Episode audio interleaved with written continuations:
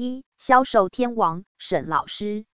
看到故事的开头，应该知道故事的主角是沈老师。这一切的一切将从沈老师的背景说起。这段故事约在两千零一十三横线十四年，当时沈老师还是一位教育培训的讲师。那来参加的人一般都是老板、企业主、高阶管理人。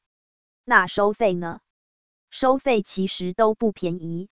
但对这些老板、高阶管理人是蛮划算的，因为这些人呢是非常能花得起这些钱的，学费数十万到百万不等，而且这些培训并不是在学校上 EMBA 就可以学得到的，它还掺杂了佛学及更高等的智慧才能学习到的。在沈老师的课程。不仅幽默风趣，还有非常多的历练。因为沈老师以前是在成功学界的权威，沈老师的师傅之下担任销售及培训讲师，也是这位师傅的得意门生。以前沈老师就是述说自己的师傅教导成功的例子及一些基础成功学概念。在正式课程中可以学到如何迈向成功以及如何管理等等。沈老师可说是师傅门下的王牌业务，物也被业界封为销售天王。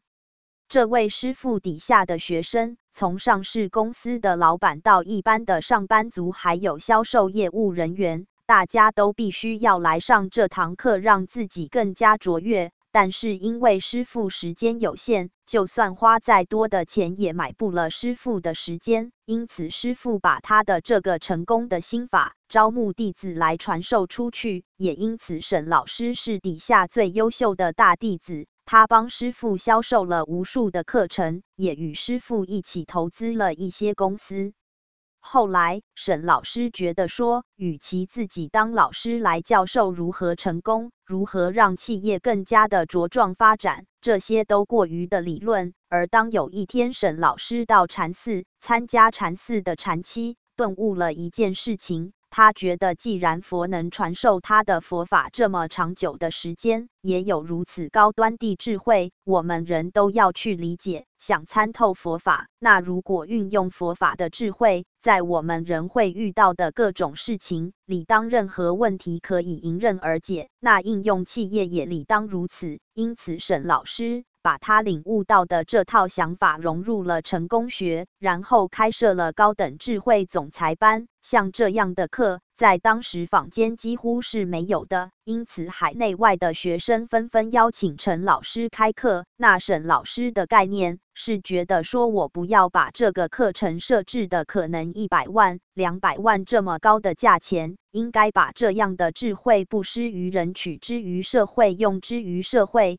所以指定价十万到三十万之间，这些总裁都纷纷的排队报名。那最后还有结业证书，往后运用在他们经营自己的企业、人际关系、家庭上都非常的受用。沈老师有一天就觉得说，那既然我可以帮助学生如此的成功，那为何我不能把这一个成功的心法运用在对这个世界更好的事物上？那这世界美好的事物这么多，沈老师觉得说我到底要挑选哪一样来作为我毕生的心愿？